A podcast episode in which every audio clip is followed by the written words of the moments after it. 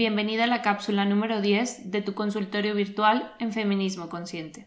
Hola, Sucede que tengo dudas sobre si terminar mi relación de pareja o no. Lo que pasa es que ahorita estoy en un proceso de sanar emocionalmente porque fui abusada sexualmente por un ex, pero no fui consciente de ello hasta hace poco, y mi novio lo sabe. Habíamos acordado que él tendría paciencia y que yo le diría claramente cuando no tuviera ganas de nada relacionado al sexo, pero yo empecé a notar que su actitud hacia mí cambiaba cuando él me decía que tiene lívido y yo no le correspondía, lo cual me hacía sentir culpable y presionada. Él comenzó a tomar terapia psicológica y hace unos días le comenté esto, que me incomodaba su cambio de actitud en esas situaciones, a lo que me respondió diciéndome que él entiende que yo no tenga ganas, pero que él quiere que si él tiene lívido y yo no, le dé un beso apasionado, le diga por qué no quiero y que le diga que es sexy y cosas así. Yo me molesté por su respuesta, porque sentí que estaba ignorando lo que le dije, o sea, si yo no tengo lívido, ¿cómo le hago lo que él quiere? Y respondió echándole la culpa al psicólogo, que él le dijo literalmente que me dijera eso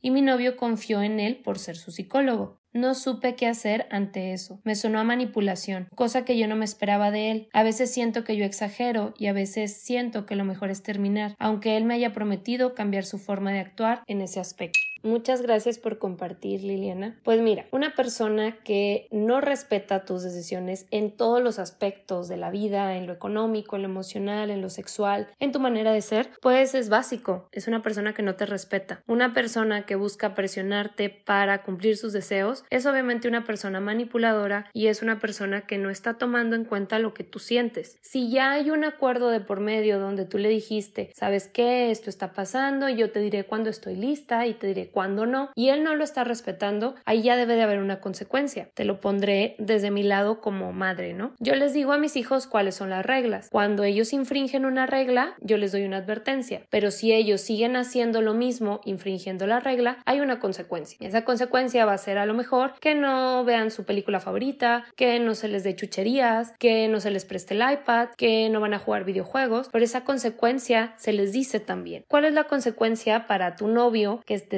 está exigiendo tener relaciones sexuales y satisfacer sus necesidades, porque no está tomando en cuenta tus necesidades emocionales. Luego, esta palabra culpa, quiten de su vocabulario la palabra culpa. La culpa es una emoción, es una serie de sentimientos como la ira, el enojo, la frustración, la tristeza, pero nadie puede hacer culpa. Por favor, escuchen mis podcasts sobre los conceptos para tomar terapia. Apréndanselo bien. La culpa es muy diferente a la responsabilidad. La responsabilidad es nuestra capacidad de actuar ante las situaciones que se nos presentan y solamente soy responsable de aquellas cosas que yo he creado, de lo que yo hago, de lo que yo digo, de lo que yo siento. Pues su psicólogo pudo haberle sugerido esto, pero que él lo haga es responsabilidad suya que no quiera responsabilidad al psicólogo. Ahora, los psicólogos hombres obviamente son una mierda, son machistas, son manipuladores y desde dónde le va a aconsejar o le va a sugerir algo, obviamente desde su machismo. Los y las psicólogas no damos consejos, no le decimos a nuestras consultantes o usuarias qué hacer. Es responsabilidad